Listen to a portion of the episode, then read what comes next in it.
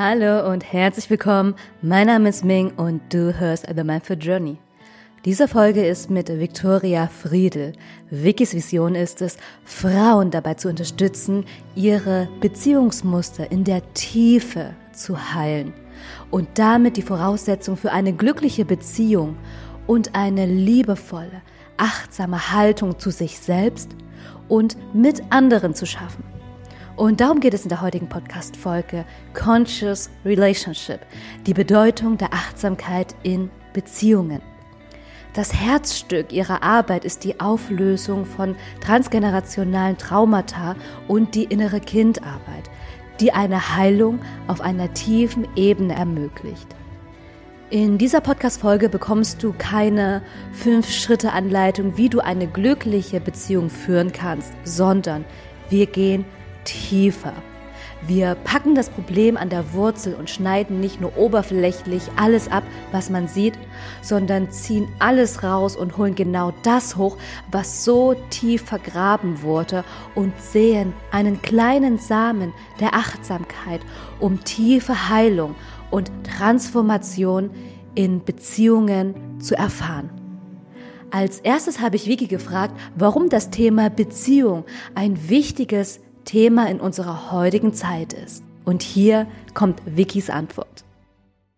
Ich habe das Thema Bindung und Beziehung auch als Schwerpunkt für mich irgendwie gefasst und auch als Schwerpunkt in meinen Coachings, weil ich glaube, dass das einfach das Wichtigste ist, was wir hier in unserer Erfahrung als Mensch irgendwie machen können. Ja, wir sind von Anfang an in Beziehung zu anderen, sind abhängig von unseren Bezugspersonen und kommen ja gar nicht drum rum, in Beziehung zu anderen zu stehen. Und ich habe mir zur Aufgabe gemacht und mag das einfach. Das Thema liegt mir halt wirklich, ähm, Menschen dabei zu helfen, bessere Beziehungen zu führen und hilfreiche, gesunde Muster zu entwickeln in ihren Beziehungen.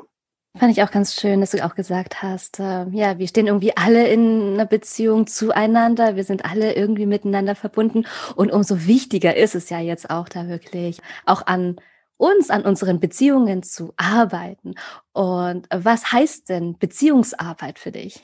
Ja, das Wort Arbeit trifft es irgendwie gar nicht so, finde ich. Also ich habe eher den Eindruck, mir gefällt der Begriff der bewussten Beziehung besser, ja, also conscious relationship ähm, einfach zu gucken, wie kann ich mir selber bewusst werden in einer Beziehung zu anderen und wie kann ich meine innere Arbeit machen, wie komme ich in einen respektvollen Austausch mit der anderen Person, wie kann ich eine gute Kommunikation entwickeln.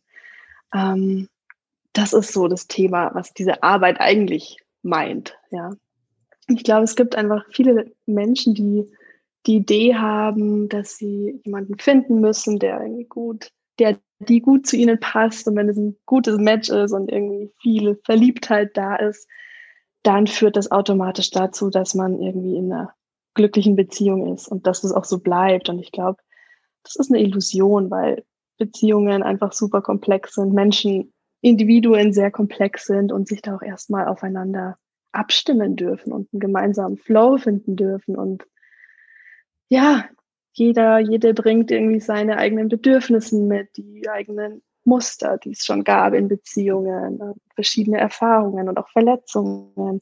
Damit einhergehend oft auch Ängste und ähm, da darf man sich erstmal irgendwie auch aufeinander eintunen und einen guten Austausch miteinander etablieren und auch irgendwie reinwachsen. Letztendlich ist ja Beziehungsarbeit nicht nur Arbeit an die Beziehung, die man zu oder mit jemanden hat, sondern auch diese eigene Beziehung, die man äh, auch mit sich selber hat. Und da hattest du auch noch angesprochen, dass es ja dann auch so Verletzungen oder auch, ähm, auch so negative Mut Muster sich dann auch etablieren können im Laufe des Lebens. Und welche negativen Muster können uns denn beeinflussen und woher kommen sie? Ich glaube, es gibt super viele, viele verschiedene Verletzungen und Muster, die wir grundsätzlich mitbringen können. Das ist auch total individuell, aber es gibt einfach auch so ein paar große Themen, die, wenn man sie mitbringt, in der Regel schnell für, für Konflikte oder für Reibung sorgen. Also denke so Vertrauensprobleme, gegebenenfalls, wenn das auch mit Eifersucht einhergeht, kann schon oft dazu führen, dass es schnell schwierig wird. Ähm, grundsätzlich auch das Thema Bindung, Bindungsangst, ähm, wenn Menschen wirklich Angst vor Intimität haben, davor Angst haben, ihre Unabhängigkeit zu verlieren, wenn sie in Beziehung zu anderen treten, dann kann das auch für Konflikte sorgen. Ähm, Gibt es viele, die Verlustangst haben, also auch wenn sie eine Partnerschaft eingehen, trotzdem ständig bangen müssen, ist das überhaupt sicher, werde ich auch genauso zurückgeliebt, ähm, müssen ständig befürchten, dass, ja, dass es dann doch irgendwie kurz vorm Aus widersteht. Und ja, dann gibt es auch viele, die ähm, so ein Muster haben, so die Harmoniesucht irgendwie nennt sich das. Also mhm. einfach sich wahnsinnig viel gefallen lassen, nicht so gute Grenzen haben, eher so People Pleaser sind. Ähm, das Ganze ist halt einfach problematisch oder diese Muster sind problematisch, weil sie meist unterbewusst ablaufen. Also es sind eher so Automatismen, die halt irgendwie im Laufe unseres Lebens, die wir mal gelernt haben, die im Unterbewusstsein irgendwie tief vergraben und abgespeichert sind und die uns gar nicht so klar sind. Also niemand sagt irgendwie, ja, ich bin, habe eine große Verlustangst und äh, bin total harmoniesüchtig, sondern äh, meistens ist einem das gar nicht klar. Mhm. Und darüber wird ja auch dann gar nicht gesprochen. Ne? Also wenn du viele mal fragst, äh, die wissen ja gar nicht, was gibt's denn überhaupt für negative Muster und woher kommen die denn überhaupt? Die nehmen das dann auch so als selbstverständlich wahr oder die nehmen das überhaupt gar nicht wahr. Ne, und sehen das dann eher als, äh, ja, der Partner passt einfach nicht zu mir. Deswegen suche ich mir einfach einen neuen und ja, aber warum ziehe ich denn immer wieder den, den gleichen Partner an?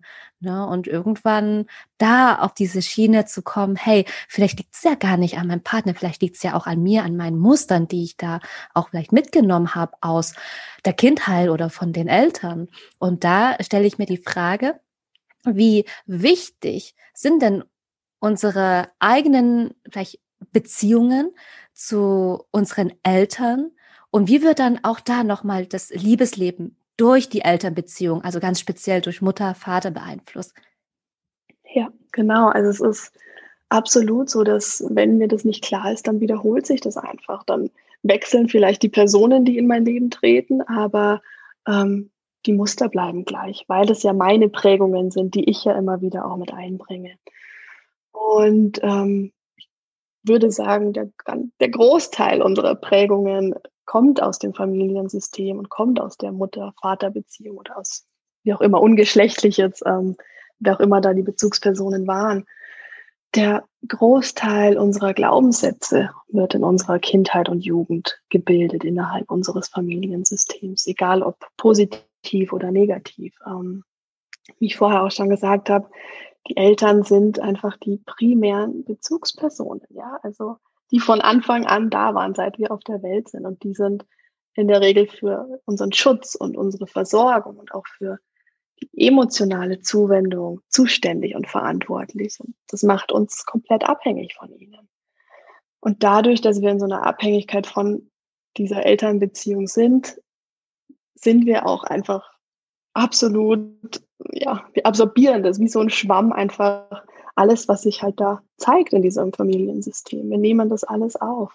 Also zum Teil auch lernen wir, wie sind die Eltern in der Beziehung mit uns, ja, wie ist da die Interaktion, aber auch, wie ist die Beziehung zwischen den beiden Elternteilen, wenn es überhaupt noch eine Beziehung gibt.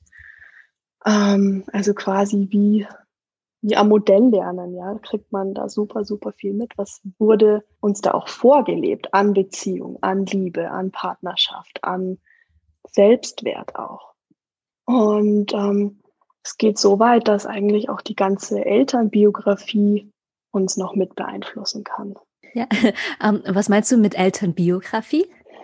Das geht in die Richtung ähm, transgenerationale Vererbung von Wunden, von Verletzungen, von Themen, dass einfach die Erfahrungen, die unsere Eltern gemacht haben, die sie auch ein Leben lang gemacht haben, und wenn die das nicht aufgelöst haben und für sich irgendwie immer noch das alles im Unbewussten einfach weitertragen, dann wird es in der Regel auch auf die Erziehung und auf, auf das Kind übertragen. Und somit ist es so ein never-ending Cycle irgendwie von Generation zu Generation, von verschiedenen Mustern, die, wenn sie nicht durchbrochen sind, einfach weitergetragen und weitergelebt werden. Weil wir ja gar nichts anderes kennen, weil deren Realität zu unserer Realität wird und zu unserer Persönlichkeit auch. Und diese Prägungen, die beeinflussen auch alles, also nicht nur romantische Beziehungen, sondern auch unsere Freundschaften, unseren Umgang mit uns selbst, unsere Berufswelt, eigentlich alles. Alles, wo wir irgendwie in Beziehung zu anderen stehen.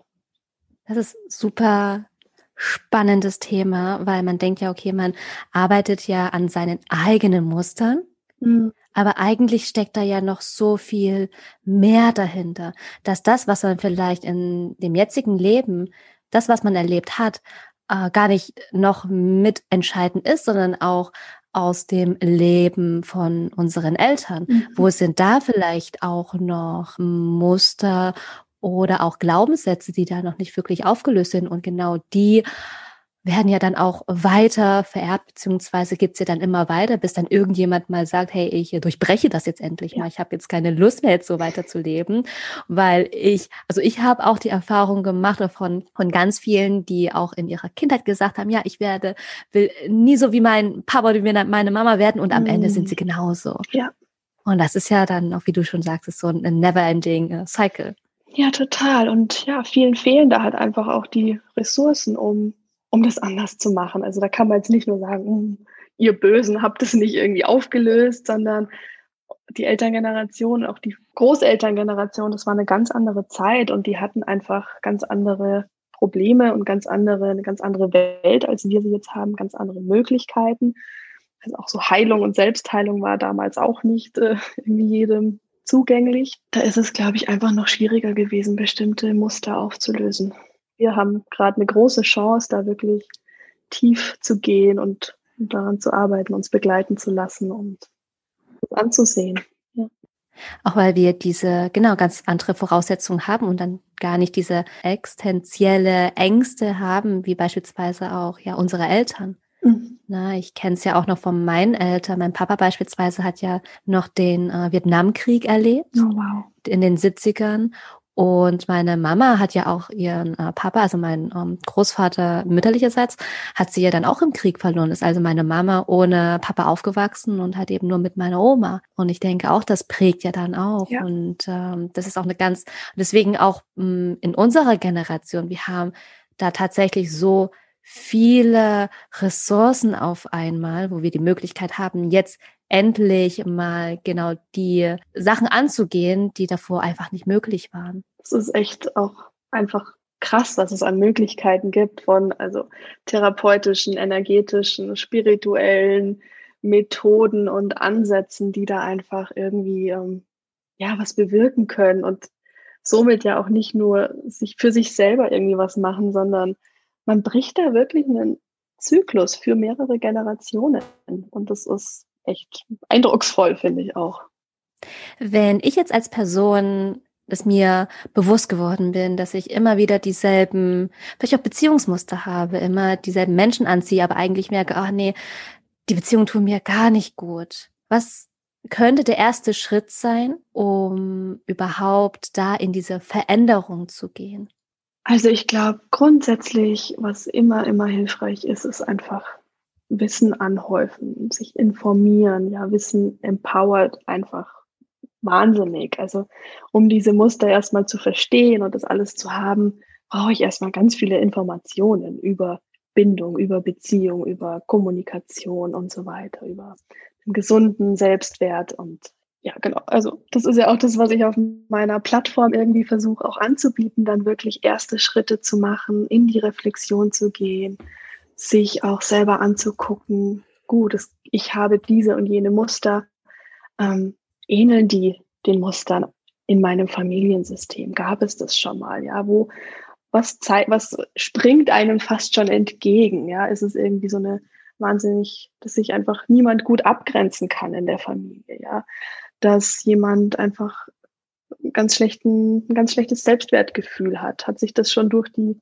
Linien gezogen. Also da einfach auch, ich würde fast sagen, den Blick einfach zu öffnen und zu gucken, ähm, wo kommt es, wo kann das alles eigentlich herkommen? Das hat nicht mit mir angefangen. Ja, das hat in der Regel viel, viel früher angefangen. Und vielleicht auch zu gucken, wo hat es bei mir angefangen? Wann ist bei mir irgendwie der Glaubenssatz entstanden? Wie alt war ich da? Also da einfach in so eine erste Auseinandersetzung zu gehen und immer tiefer zu graben. Und wenn man dann ähm, an den Punkt kommt, wo man irgendwie auch nicht weiterkommt, im Sinne von, wie löse ich das auf, dann auch zu überlegen, gibt es Unterstützungsmöglichkeiten, gibt es alles Mögliche in Coaching, therapeutische Begleitung, was auch immer von, an verschiedenen Formen und Heilmethoden, ähm, was man da für sich richtig aus, auserwählt, ähm, sich dabei auch helfen zu lassen. Es ist super, super schwierig, Dinge aufzulösen, die wir irgendwie 20, 30, 40 Jahre angesammelt haben. Und das ist tief im System und sitzt tief im Unterbewusstsein. Und es braucht auch Zeit, um das irgendwie nach und nach abzuarbeiten. Aber ich glaube, jetzt nochmal die Kurve zu kriegen, ähm, durch Bewusstwerdung passiert einfach schon wahnsinnig viel. Ja, sobald ich etwas entlarve, sobald ich irgendwie merke, das ist überhaupt ein Muster, ist schon wahnsinnig viel passiert, weil dann bin ich nicht mehr in mhm. diesem Automatismus. Ja, hast auch nochmal ganz gut zusammengepasst und das auch nochmal angesprochen und vor allem auch sich Unterstützung zu holen. Ne, das nicht immer alles allein machen zu müssen und da auch nicht allein äh, da, dazustehen vor allem. Ne? Und sich auch da ein Stück weit zu öffnen, auch Verletzlichkeit zu zeigen. Und ähm, genau, du hast ja auch äh, Therapien angesprochen und da wird ja auch sehr viel über inneres Kind, über die inneren Anteile, über innere Arbeit dann auch gesprochen. Vielleicht wollen wir da mal ganz kurz reingehen. Was ist denn überhaupt das innere Kind? Was bedeutet das? Ja, super gern. Das ist ein ganz wichtiger äh, Faktor bei in dem ganzen Gespräch oder in dem ganzen Thema. Ähm, weil nämlich in der Regel, wenn unsere Beziehungen nicht so gut funktionieren oder einfach große Themen und Verletzungen da sind, wir einfach ähm, verletzte Anteile haben. Und das innere Kind ist sozusagen ein Modell, ein psychologisches Modell, ähm, das davon ausgeht, dass wir viele Persönlichkeitsanteile haben als Mensch, also dass wir nicht nur eine Person sind und ja, eine Eigenschaft oder viele Eigenschaften haben, sondern dass wir wirklich aus multiplen Anteilen bestehen. Ja? Und manche dieser Anteile sind eben einfach jünger. Das sind dann die inneren Kinder und die haben einfach ganz besondere Prägungen erlebt, egal ob positiv oder negativ. Und diese Anteile, die sind ähm, wie festgefroren in der damaligen Zeit und nicht mitgereift mit uns. Also vielleicht kennt man das auch aus irgendwie aus, einer, aus, aus einem Beziehungserlebnis, dass man auf einmal einfach so kindisch wird, ja, und äh, rumschreit oder irgendwie aufstampft oder in irgendeiner Form einfach eigentlich ein sehr kindliches Verhalten zeigt. Das ist dann in der Regel der Fall, dass sich da auch ein inneres Kind in den Vordergrund gedrängt hat in so einem Streit. Und ähm, die Heilung des inneren Kindes hilft eben einfach dabei, diese ganzen Beziehungsmuster zu durchbrechen, zu bearbeiten, diese Anteile nach und nach zu versorgen und auch nachreifen zu lassen. Das ist so die Idee. Die sind abgespalten meistens. Also gerade wenn, wenn wir als Kind irgendwie sehr negative oder auch nur eine sehr negative Erfahrung gemacht haben, dann hat dieses innere, dieser innere Anteil nicht mitbekommen, dass wir inzwischen erwachsen sind, dass wir uns weiterentwickelt haben, dass wir anders mit einer Situation umgehen können. Und wenn diese Vereinigung nicht stattfindet, ja, zwischen innerem Kind und Erwachsenem, dann kann das oft einfach für Beziehungsschwierigkeiten sorgen. Mhm. Haben wir denn noch andere innere Anteile außer dem inneren Kind? Ja, absolut. Wir haben super, super viele Anteile. Also es sind äh, junge Anteile, jugendliche Anteile. Ich habe auch schon ähm, mit Menschen gearbeitet und ihren Babyanteilen sozusagen, also super, super jungen, jungen Kindern. Ähm, wir haben, wie gesagt, den Erwachsenenanteil und dann kann man noch so ein bisschen differenzieren. Sind es Schutzanteile? Oder eher so destruktive, sabotierende Anteile. Ähm, es gibt auch schwer traumatisierte Anteile, also die Bandbreite ist da ziemlich groß. Ähm, und jeder Anteil hat auch so irgendwie seine eigene Geschichte, seine eigene Wahrnehmung, vielleicht auch sogar eine eigene Aufgabe. Ähm, und die können auch sehr abgespalten sein voneinander. Und ich kann mir vorstellen, dass das für viele auch erstmal total schräg klingt, irgendwie so, hä, wie, ich bestehe irgendwie aus lauter verschiedenen Anteilen, aber es ist eigentlich eine ganz normale Sache. Ja, also es hat nichts irgendwie mit multipler Persönlichkeitsstörung oder man ist irgendwie total abgespalten in sich zu tun, sondern ähm, es soll einfach zeigen, dass wir sehr vielschichtig sind als Mensch und viele verschiedene Ebenen in uns haben. Genau, aber so die Arbeit mit den inneren Anteilen ist schon eher eine therapeutische Aufgabe. Ja, weil es nicht leicht ist, ohne Know-how sich da irgendwie ähm, ja, in die Auseinandersetzung zu begeben. Mhm. Ich habe auch jetzt gerade so ein Bild vor Auge. Das ist wie so eine ganz große, oder was ist ganz groß, aber wie eine Fußballmannschaft mit vielen verschiedenen äh, Spielern mit unterschiedlichen auch Qualitäten. Und da ist jetzt die Kunst, jetzt mit unserem, ich sag mal, Bewusstsein, genau ja. diese Spieler in uns auch ja irgendwie in, in Harmonie zu bringen, aber nicht so in Harmonie, dass dann wieder so diese, ich sag mal, Harmoniesucht kommt, sondern wirklich, dass äh, mhm. jeder Spieler dann auch wirklich die Chance hat, äh, gehört und auch gesehen zu werden. Ja, total. Das ist ein ganz wichtiger Punkt.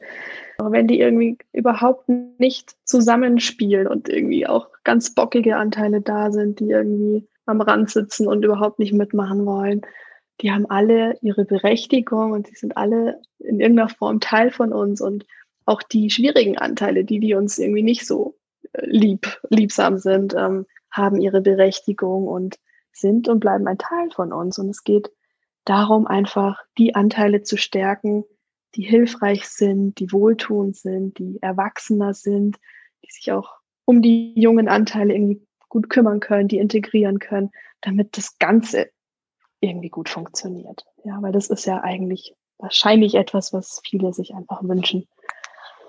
Wie kann ich mich denn gut um mein inneres Kind kümmern? Hast du da? Ja. Ähm, also es braucht in irgendeiner Form einen Erwachsenenanteil in mir oder einen etwas älteren Anteil. Weil wenn man sich jetzt vorstellt, dass sich ein kleines Kind um ein anderes Kind kümmern soll, dann ist es irgendwie nicht ganz stimmig. Ähm, somit geht mit der inneren Kind, Heilung der inneren Kindarbeit auch die Arbeit am Erwachsenenanteil einher. Das heißt, ähm, ja, sich einfach bewusst zu machen, was funktioniert gut, was sind meine erwachsensten Anteile. Ja, das sind in der Regel Anteile, die den Alltag gut bewältigen, die den Job gut bewältigen, die vielleicht eine Ausbildung, Studium gemacht haben, also das Erwachsenenleben gut beschreiten. Ähm, und diesen Erwachsenenanteil zu stärken, unser Selbstwertgefühl zu stärken, auch so die Selbstfürsorge zu stärken und damit dann hinzugehen und zu gucken, wo sind die verletzten Anteile, was, was hätten die vielleicht gebraucht und das die danach zu versorgen, ja, sich selbst zu trösten, sich selbst halten zu können. Das ist so die Idee der inneren Kindarbeit, den Anteilen das zu geben, was, was ihnen gefehlt hat und was, was nicht da war. Mhm. Also auch so diesen Raum zu geben, was damals ja. einfach nicht vielleicht möglich war. Ohne Schuldzuweisung auch. Einfach be your own loving parent. Ja, also einfach wirklich im Sinne von nicht selbst ein Elternteil zu werden, sondern selbst als erwachsene Person mein inneres Kind nachzubeeltern, nachzuversorgen. Da geht es ja auch sehr viel um, um Eigenverantwortung, um auch äh, Selbstfürsorge und auch schauen, dass man sich irgendwo auch selbst wert ist, auch so das eigene Selbstwert dabei zu stärken. Und wir hatten, oder du hattest ja mh, hm, davor auch nochmal ganz äh, gut angesprochen mit der Bindungsangst. Also es gibt da verschiedene Bindungsängste vor Intimität ähm, oder auch Unabhängigkeit. Harmoniesucht hatten wir, Verlustängste. Und da gibt's ja auch wieder so verschiedene Bindungsformen. Also ich ähm, habe letztens dann auch mal mein Buch äh, durchgeblättert, das nannte sich, warum wir uns in, in den falschen, in Anführungsstrichen, ähm, verlieben. Mhm. Und da wurde dann auch erzählt, es gibt ja so den ängstlichen, vermeidenden und sicheren Bindungstyp.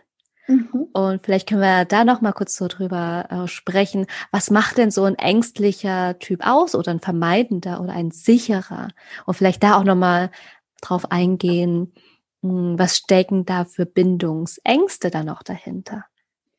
Ja, super, super wichtig. Ähm, es gibt echt, es ist gar nicht so unkompliziert, die Bindungstypen, die mhm. Bindungsstile. Ähm, ich versuche es mal so ein bisschen anzuschneiden, zumindest, mhm. dass man ein Bild dafür kriegt, wo, wo bewege ich mich vielleicht auch da. Ähm, also grundsätzlich geht man von sicheren und unsicheren Bindungstypen aus. Und die sichere Bindung entwickle ich, wenn ich als Kind, als Neugeborenes ein Gefühl von Sicherheit, von Wärme und Geborgenheit entwickeln konnte. Ja, ist tatsächlich was, was, was leider nicht allen ähm, so passiert oder was nicht alle so zur Verfügung gestellt bekommen von den Eltern. Das hat auch, wie du sagst, es muss nicht irgendwie verschuldet sein, sondern es gibt einfach sehr komplexe Lebenssituationen und junge Schwangerschaften und wie auch immer, ja, dass das vielleicht einfach nicht gegeben sein kann.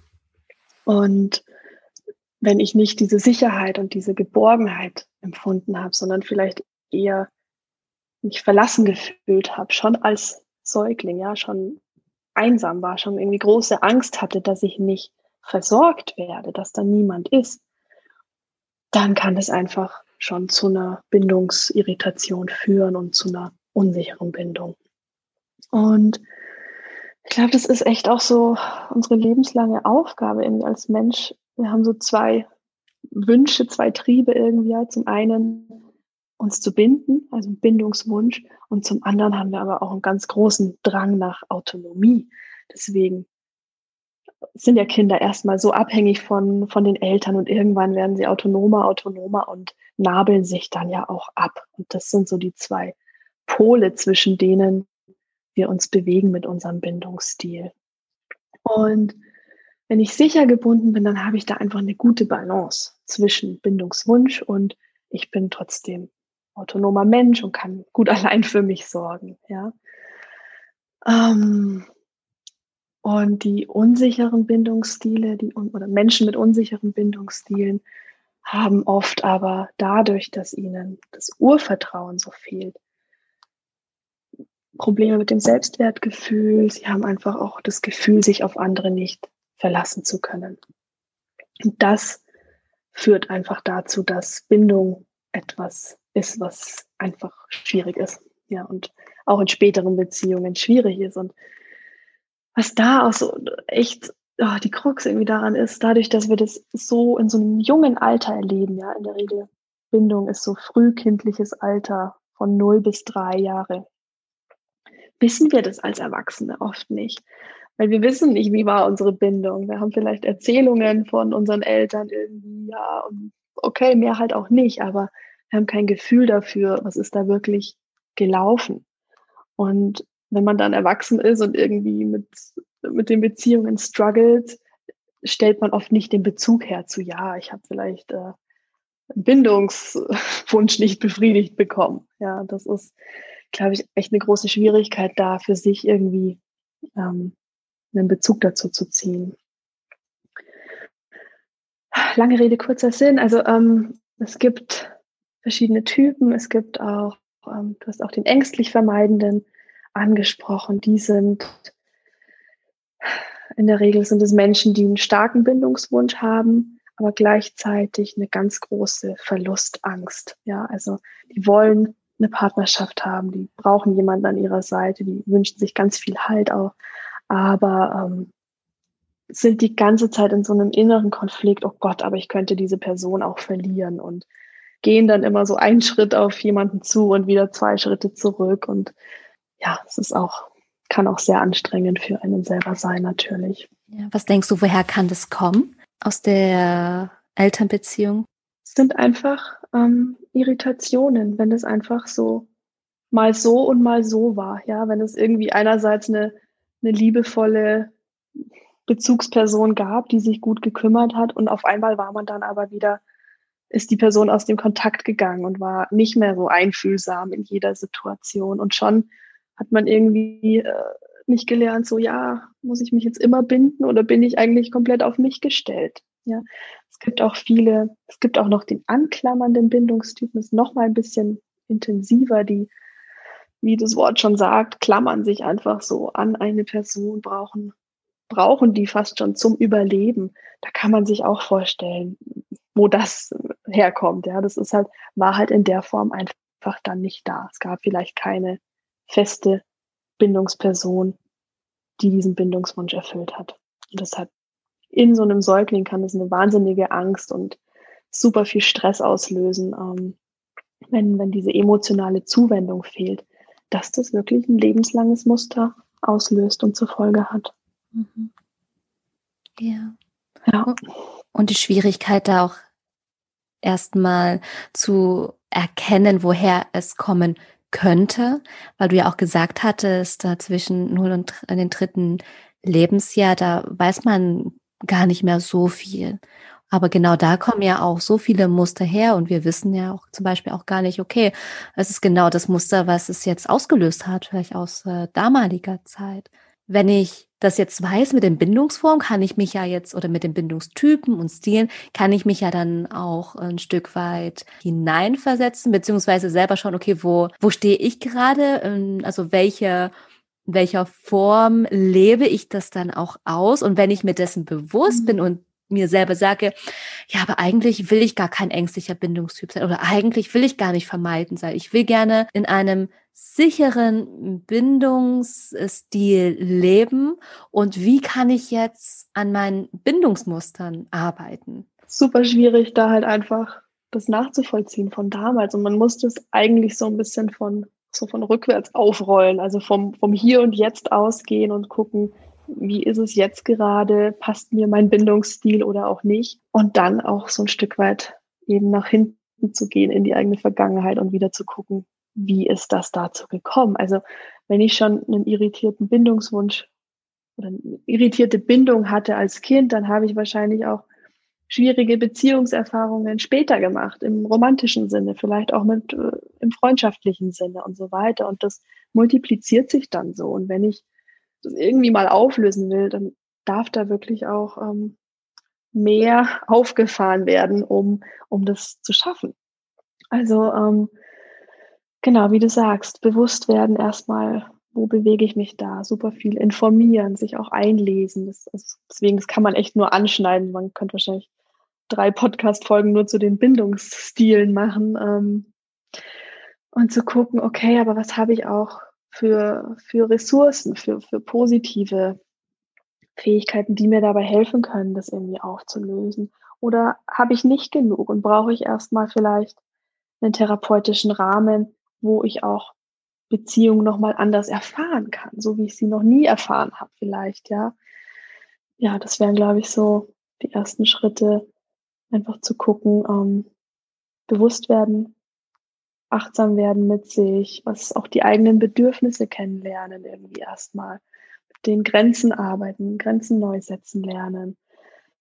Und das sagt man so leicht. Manchen fällt das einfach super, super schwer, weil ich das noch nie gelernt habe. Und wenn ich aus einem Familiensystem komme, wo das einfach niemand konnte, dann kann ich das nicht auf einmal. Dann brauche ich da vielleicht wirklich erstmal ganz viel Anleitung und ganz viel Raum, wo ich das auch neu lernen kann und das Alte auch entlernen kann.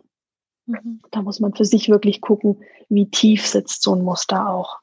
Da kam mir auch gerade der Gedanke, dass es dann natürlich auch so Schutzmechanismen gibt, die man dann auch im Laufe der Zeit für sich ja eingesetzt hat, um sich selber ein Stück weit zu schützen, um genau das, die Ängste, die man vielleicht hat, nicht hochkommen. Aber genau das, genau da ist ja auch nochmal zu gucken, was gibt's denn so für Schutzstrategien, die man dann im, im Laufe des Lebens, auch im Laufe der Beziehung sich angeeignet hat, um nicht verletzt zu werden, um da vielleicht nicht in, in unangenehme Gefühle hineinzukommen.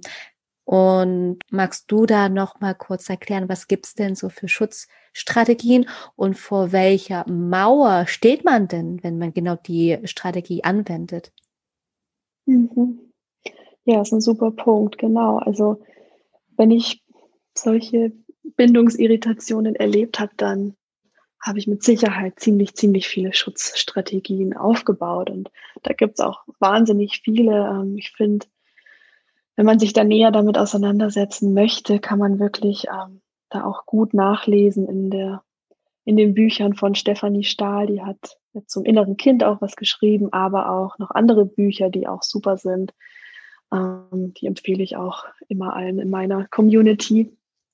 Ähm, grundsätzlich ist ja so ein Schutzmechanismus, dient ja dazu, irgendwie Schmerz zu vermeiden oder negative Erfahrungen nicht nochmal zu erleben. Und wenn wir aber im Laufe der Zeit immer mehr Schutz aufbauen, muss es gar nicht mehr sinnvoll sein oder hilfreich sein. Also oft haben wir dann auch so, man nennt die dysfunktionale Muster entwickelt, dysfunktionale Strategien. Die waren vielleicht, als ich acht war, hilfreich, ja, aber sind es jetzt nicht mehr. Ich bin ja jetzt ganz anders aufgestellt. Ich bin viel älter. Ich habe ganz andere Sachen noch gelernt. Gefühle zu unterdrücken ist eine Schutzstrategie. Also irgendwann zu beschließen, fühlen, fühlt sich einfach nicht sicher an und ich höre auf damit. Ja, ich lasse nichts mehr an mich ran. Ich mauer da einfach zu.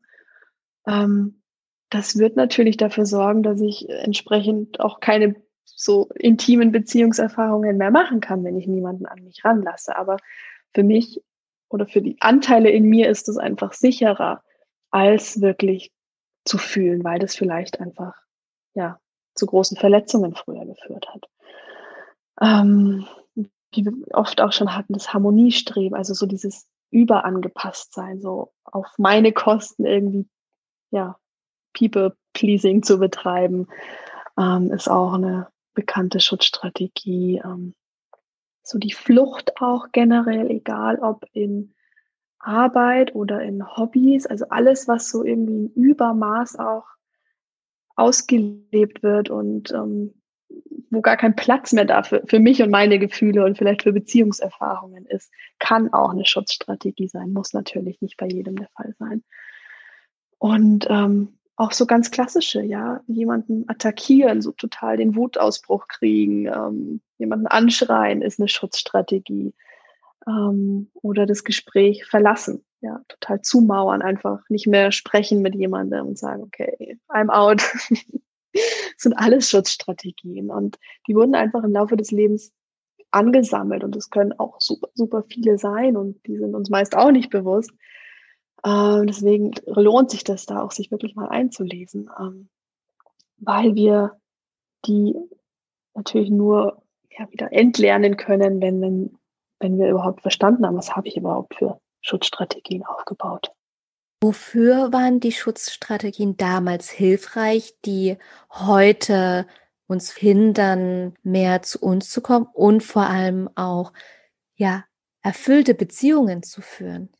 Ich glaube, so ganz ähm, allgemein ist es einfach immer, negative Erfahrungen zu vermeiden und Schmerz zu reduzieren, also emotionalen Schmerz mhm. zu reduzieren. Das ist so die Geburtsstunde von, von so Schutzstrategien, wieso die überhaupt in unser Leben treten. Also wenn ich es nicht bräuchte, dann hätte ich es nicht, sage ich mal. Also es muss einfach mhm. Erfahrungen gegeben haben, die schwierig waren, die schmerzhaft waren. Kann sein, dass wir auch gar nicht wissen, was das für Erfahrungen waren, weil die auch eben so ein bisschen weggedrückt sind. Ähm, aber das ist so, dass wieso die überhaupt entstanden sein können. Und was war jetzt noch die Frage?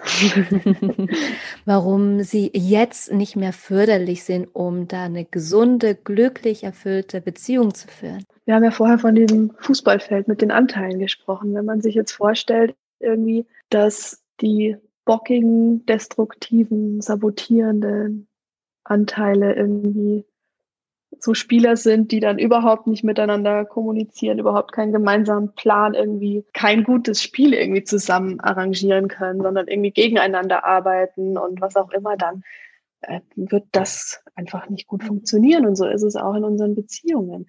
Je mehr wir diese Anteile in Einklang bringen, je mehr wir diese Schutzmechanismen kennenlernen, unsere Schutzanteile auch kennenlernen, desto eher können wir auch einfach die Kontrolle da zurückgewinnen. Die Kontrolle darüber, wie wir eigentlich tief in uns wollen, dass unsere Beziehungen funktionieren und nicht diese Kontrolle abzugeben an diese Schutzanteile und Schutzstrategien, die halt dann einfach mauern und aus der Beziehung eher vielleicht rausgehen und so weiter. Und da wären wir nochmal zu dem Punkt, wie sollst du dich denn fühlen in einer ja, gesunden Beziehung? Was macht denn eine gesunde Beziehung denn aus?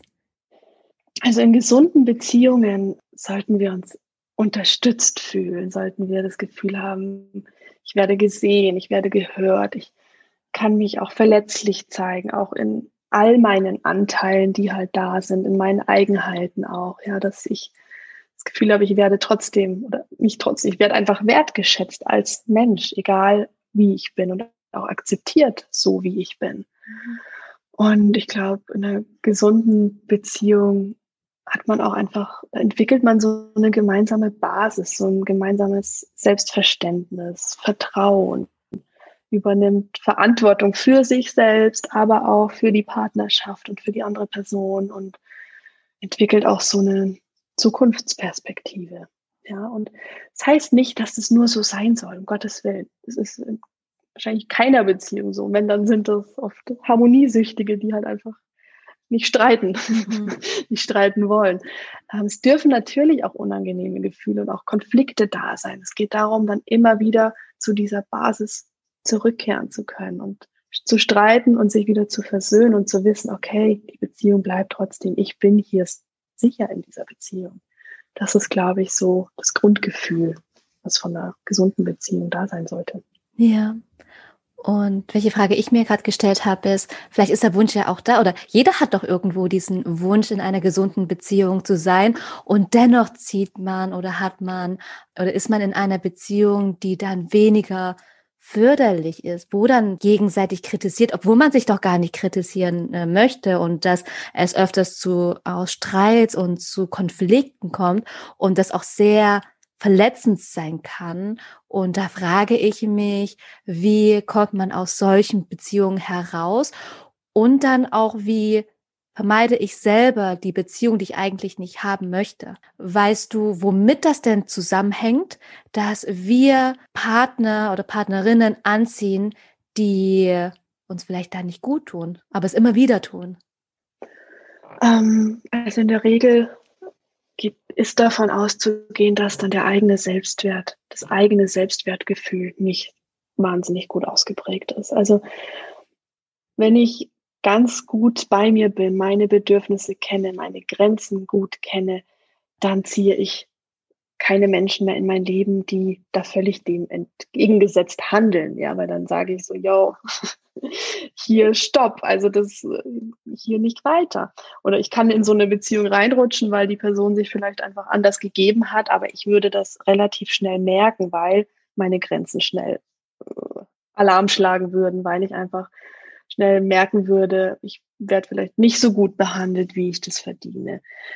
Aber das braucht eben, dieses Selbstwertgefühl, damit ich das überhaupt merken kann, damit ich nicht meine Grenzen überschreiten lasse, damit ich nicht ähm, ja, mich vielleicht auch klein machen lasse von, von einem Partner oder äh, beiseite gestellt. Also keine Ahnung, es gibt ja auch Leute, die einen dann einfach nicht mehr so beachten oder sich nur selbst zur Priorität machen und so weiter. Und jemand, der mit einem ganz gut ausgeprägten Selbstwertgefühl würde so eine Situation einfach ähm, verlassen, weil sie wüssten, ähm, dass das entspricht nicht meinem, meinem Wert. Ich verdiene einfach auf Augenhöhe behandelt zu werden und mit dem gleichen Respekt und der gleichen Zuwendung, die ich auch reinbringen kann in der Beziehung.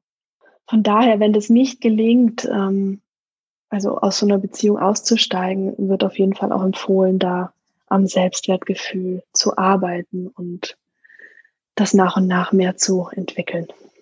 Mhm. Wie kann ich denn jetzt nun ein gesundes Selbstwert entwickeln, so dass ich, also du hast ja gesagt, ähm, genau, erstmal gesunde Grenzen zu setzen, um da wirklich ähm, ja ein Stück weit mehr auch in diesen Selbstwert dann zu gelangen und da auch mehr Selbstwert zu entwickeln. Gibt es denn noch ähm, andere Dinge, die ich für mich tun kann, um da auch ein gesundes ja, Selbstwert zu haben? Ja, Ich glaube, der Begriff der Selbstfürsorge und die, das Selbstwertgefühl gehen so ein bisschen Hand in Hand. Das eine führt zu dem anderen.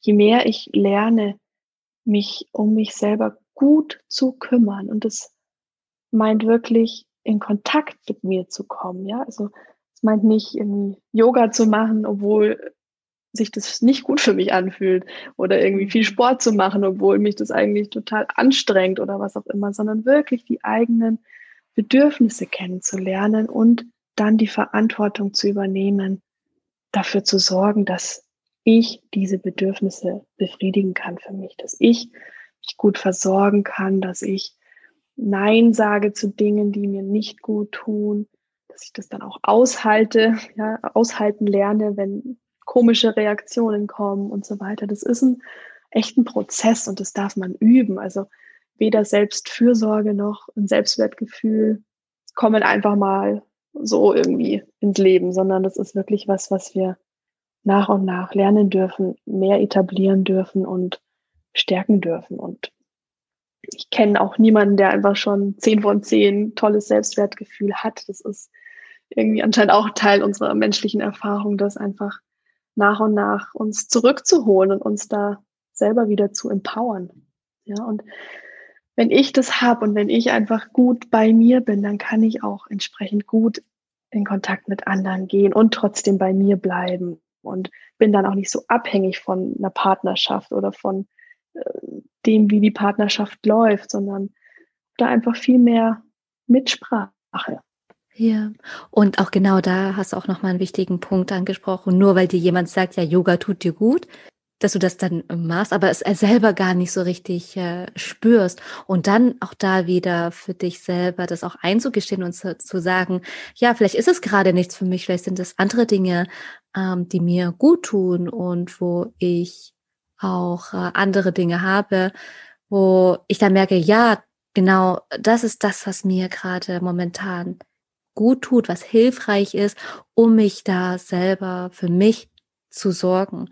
Und hast du da vielleicht auch Tipps oder wie machst du das oder auch aus deiner eigenen Erfahrung, ähm, wie bringst du dich dann ein Stück weit wieder mehr in diese Selbstfürsorge? Ja, also ich glaube, grundsätzlich darf man da so eine eigene Beobachtungsfähigkeit entwickeln und auch lernen. Also das ist wirklich was, was man üben muss, wenn man das mhm. nicht schon tut. Ähm, immer wieder reinzuspüren, immer wieder kurz innezuhalten. Also man muss nicht meditieren, um innezuhalten. Man kann sich auch einfach mal kurz hinhocken, atmen, einatmen und gucken, puh, wo stehe ich denn gerade? Wie geht's mir gerade körperlich irgendwie, da auch mal in den Körper reinzuspüren da gibt's ja auch super viele Übungen, die man nutzen kann, die man irgendwie da zusätzlich irgendwie machen kann. Aber es reicht auch schon einfach mal in den Kontakt mit mir selbst zu gehen, raus aus dem mit anderen irgendwie ständig sein oder in der Arbeit und beschäftigt sein, sondern einfach mal kurz innehalten und gucken, was brauche ich gerade. Und mit diesem Bedürfnis, vielleicht ist es auch nichts, vielleicht brauche ich einfach nur zehn Minuten Pause und will in der Sonne sitzen. Und das ist dann auch schon super, super viel. Und das ist auch Selbstfürsorge. Also Selbstfürsorge kann alles sein. Selbstfürsorge ist das, was, was du brauchst und was deine, was deinen Bedürfnissen entspricht. Aber die musst du halt erstmal spüren und hinspüren lernen. Hast du denn so eine Self-Care-Routine, für dich, die du auch, wenn es dir mal nicht so gut geht oder wo du dann spürst, oh, jetzt habe ich mich total vernachlässigt, jetzt äh, möchte ich mich wieder an erste Stelle setzen. Hast du dann ähm, für dich vielleicht auch ein Ritual, eine Routine, die du dann auch für dich praktizierst? Das ist bei mir echt Baden. ich liebe Wasser, ich liebe in der Badewanne sein.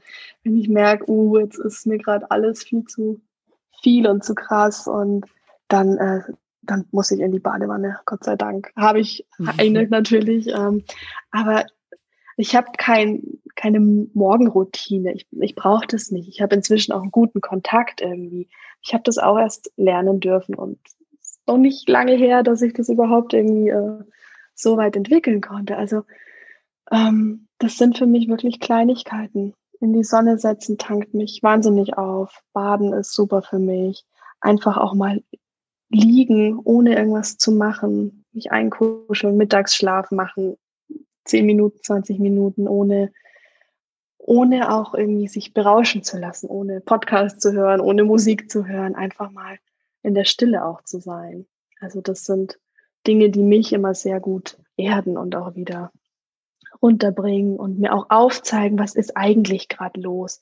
So oft so im Alltag spürt man ja gar nicht, was, wie geht's mir da drin, tief in mir drin gerade, ja. Das merke ich persönlich erst, wenn ich wirklich mal innehalte und eine kurze Pause mache und reinschaue. Mhm, ja. Und das Schöne daran ist, dass es auch die alltäglichen Dinge sind, die auch Großes bewirken können. Es muss nicht ein, ja, ja irgendwie ein Meditationskurs sein oder etwas super, ich sag mal, anstrengendes, sondern es ja kann auch mal die Badewanne sein oder es kann auch mal ein Mittagsschlaf sein, wo du dann ja. auch sagst, ja, da tue ich auch gerade was Gutes für mich. Ja, und nicht auch so diesen Druck dahinter oder auch wieder dieses, ja, mit Leistung verknüpft. Oh, mhm. erst wenn ich das und jenes mache, dann kümmere ich mich erst gut um mich. Ja, genau. Ne? Und auch da wieder diese Muster zu erkennen und dann sagen, nee, es, es kann auch einfach was ganz Normales sein, was Alltägliches, was Banales. Ja, ja. absolut. Das ist ein ganz wichtiger Punkt, da wirklich hinzugucken, mache ich das gerade also aus welchem Motiv mache ich da gerade auch was? Mache ich Yoga und Sport, weil ich ähm, schön sein will, weil ich anderen gefallen will, weil ich überhaupt nicht fein bin mit mir und meinem Körper, irgendwie, was auch okay ist. Also es geht einfach nur um darum, sich selber zu beobachten, auch ehrlich zu sich zu sein und zu gucken, was kann ich mir wirklich Gutes tun, was jetzt auch nicht mit Leistung und nicht mit Pressure und das, was andere machen, verbunden ist, sondern ich für mich, ich mit mir. Ja, und das ist in jeder Hinsicht auch in Beziehungen immer ein super Tool, um einfach wieder zu sich zu kommen in Beziehungen kommt es ja dann auch mal vor, dass man sich in irgendeiner Weise getriggert fühlt. Hast du, oder können wir mal ganz kurz äh, nochmal drüber sprechen, was überhaupt Trigger, also Trigger sind und wie jeder Einzelne damit umgehen kann innerhalb einer Beziehung? Auch ein guter Punkt. Ähm, an Triggern merken wir nämlich überhaupt, dass irgendwas ist in der Beziehung, was gerade für uns irgendwie sich nicht gut anfühlen kann oder nicht gut anfühlt. Trigger, das Wort heißt Auslöser ähm, und bedeutet einfach, es passiert irgendwas, es ist irgendeine Situation, es ist irgendein Wort. Das, also ein Trigger kann alles sein, alles mögliche. Es, es kann ein Geruch sein, also alle Sinne können irgendwie getriggert werden. Aber in Beziehungen sind es halt oft einfach ähm, Themen, die ein Gefühl bei mir auslösen oder die eine Reaktion bei mir auslösen. Und in der Regel, wenn wir streiten oder wenn wir irgendwie merken so, also ein Trigger bemerkt man daran, dass ein starkes Gefühl ausgelöst wird. Wut, Angst, Traurigkeit, irgendwas, was so richtig, man kennt das ja so hochkocht, also aus dem Nichts irgendwie auf einmal den ganzen Raum einnimmt. Und ähm, was da hilfreich ist, ist auch sich da auch vielleicht irgendwie rauszunehmen. Also ich kenne, ich kenne es nicht von mir und ich glaube, es funktioniert auch nicht, dass man, wenn man super getriggert ist, irgendwie noch konstruktiv sein kann, gutes Gespräch irgendwie noch führen kann, gut streiten kann, wenn man so will, sondern in der Regel greift man dann vielleicht irgendwie den anderen an oder sagt irgendwas, was man nachher bereut. Ähm, von daher würde ich empfehlen, da auch einfach vielleicht das zu unterbrechen, ja, da, zu sagen, dass man es gern unterbrechen würde, dass man jetzt erst gern mal kurz auf sich gucken würde. Und ich mache das dann so, dass ich ähm, erstmal nach innen schaue und beobachte, okay, was war jetzt eigentlich wirklich los? Weil in der Regel sind die Beziehungstrigger jetzt, die wir erleben, ja nur Trigger, die wir früher schon irgendwie kennengelernt haben und schmerzliche Erfahrungen von früher werden wieder ausgelöst. So kann man sich das vorstellen. Und wenn ich diese Verknüpfung schon machen kann, dann ist eh schon wahnsinnig viel gewonnen, weil dann kann ich mich wieder rückkoppeln und sagen, so, das war jetzt los, deswegen bin ich so wütend oder traurig geworden. Und dann kann man auch nochmal konstruktiv miteinander sprechen und vereinbaren, keine Ahnung, wie man es anders machen kann oder was auch immer. Also das ist, glaube ich, was, was man so allgemein einfach sagen kann. Klar, es gibt ganz verschiedene Situationen und Trigger und Reaktionen, aber einfach mal für sich zu gucken, puh, was war jetzt da gerade wirklich los, ja. Und dann nochmal in die Kommunikation zu gehen. In erster Linie geht es darum, erstmal sich selbst zu fragen, zu hinterfragen, was ist gerade bei mir Thema und nicht in Konfrontation zu gehen mit dem anderen, ja, aber du hast ja mir damit irgendwie wehgetan, so nach dem Motto. Oder du hast da gerade einen Trigger in mir ausgelöst. Ne, immer da erstmal bei sich schauen und dann auch vielleicht zu so kommunizieren, okay, gut, ähm, es gibt jetzt gerade so ein Thema, da habe ich gerade das Gefühl von vielleicht Angst oder Verletzung gespürt und dass wir darüber reden können. So eher in diese Kommunikation zu, zu treten. Ja, und was ich auch gelernt habe, ist wirklich, meine Trigger liegen in meiner Verantwortung. Das ist, mhm. Äh, habe ich früher so nicht empfunden, sondern da war ich dann auch so, ja, du hast das in mir ausgelöst, jetzt sorg du auch wieder dafür, dass ich mich besser fühle. Und das kann einfach das Gegenüber in der Regel nicht, ja? weil erstens versteht die, die andere Person gar nicht, was da in meinem Innenleben los ist, wenn ich selber gar nicht verstehe, was da los ist. Und es ist einfach in meiner Verantwortung für das, wie ich mich fühle, ähm, zu sorgen. Und natürlich, es soll einem niemand irgendwie, soll einem niemand schlecht behandeln und dann sage ich, du bist nicht dafür verantwortlich. Nein, das meinst nicht, aber ähm, ich bin für meine Reaktionen verantwortlich und dafür verantwortlich, wie ich mit der Reaktion von jemand anderem umgehe. Kannst du abschließend noch eine kurze Anleitung geben für eine ja, gesunde Beziehung und auch, dass sich daraus eine, ich sag mal, conscious relationship äh, entwickeln kann? Ja, ich glaube, es ist einfach hilfreich, wenn wir immer mehr Eigenverantwortung entwickeln, uns immer mehr lernen, uns um unsere eigenen Bedürfnisse selbst kümmern zu können. Was nicht heißt, dass das nicht innerhalb der Partnerschaft auch stattfinden soll, unbedingt, aber trotzdem, dass ich einfach da die, die Kraft bei mir behalte, mich um meine Bedürfnisse selber zu kümmern, dass ich ähm, gute Abgrenzung lerne, da auch spüre, wo sind meine Grenzen, wo spüre ich ein klares Ja und wo ein klares Nein. Ähm, dann auch zu lernen, eben konstruktiv zu kommunizieren, das wieder reinzugeben in die Partnerschaft und was man im Innenleben für sich irgendwie so feststellt und finden kann. Und ähm, gleichzeitig aber auch, es klingt jetzt so perfektionistisch, nein, also die Anteile von mir dürfen da sein und auch die Anteile und Verletzungen von ähm, meiner Partnerin oder meinem Partner dürfen da sein. Und alles hat seinen Platz und seinen Raum innerhalb der Beziehung. Und trotzdem bleibt da so eine respektvolle, vertrauensvolle Basis irgendwie, die, die man miteinander entwickelt. Und auf dieser Basis dann einfach ja, ein gemeinsames Beziehungsverständnis aufzubauen. Das kann jedes Paar für sich entscheiden, wie, wie das aussieht. Aber es sollte halt in Einklang miteinander sein und dann gegebenenfalls auch ja, eine gemeinsame Zukunftsperspektive zu entwickeln und als erwachsene Personen in dieser Beziehung zusammen zu sein. Und woran merke ich, dass ich in einer glücklichen Beziehung bin?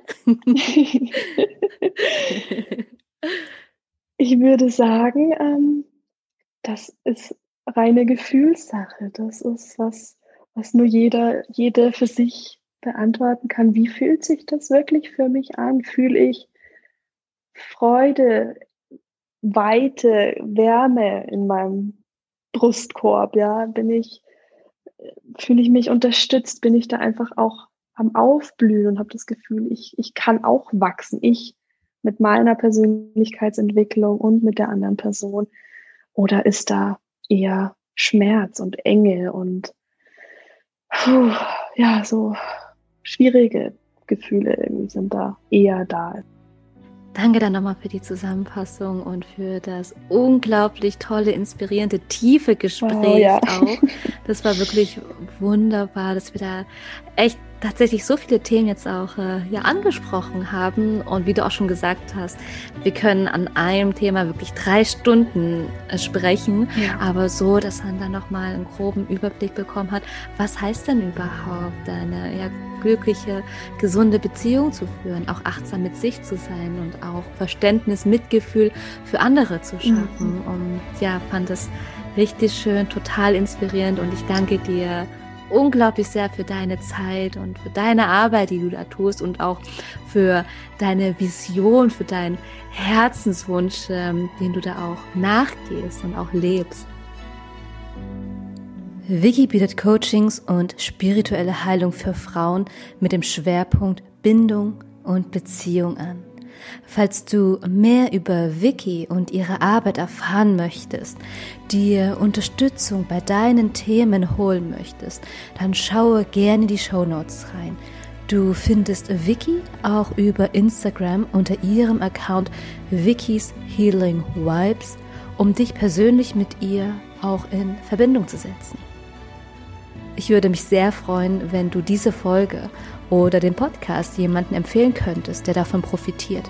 Eine Person oder auch zwei, bei denen du dir sicher bist, dem habe ich etwas Gutes getan und die Person etwas Wertvolles für sich mitnehmen konnte. Hat dir die Folge gefallen, dann abonniere gerne den Podcast The Mindful Journey. Und ich würde mich auch sehr freuen, wenn du mir eine Bewertung bei Apple Podcasts schreibst ich danke dir von Herzen und wir hören uns in der nächsten Folge.